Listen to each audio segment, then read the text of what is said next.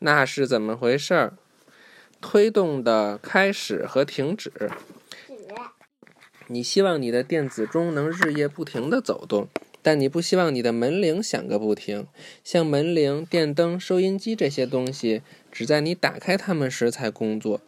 用用电的大部分东西都有一个开关，开关用来打开和关闭电流，电流沿着电线流动，穿过开关到达门铃、电灯或收音机内部的电线。开关就像在电流动的途径上的一座桥。当你拧动开关时，里面的一块金属片随之转动。当你打开开关时，金属片接触到两边的电线，桥通了。来到开关的电可以通过桥而继续前进。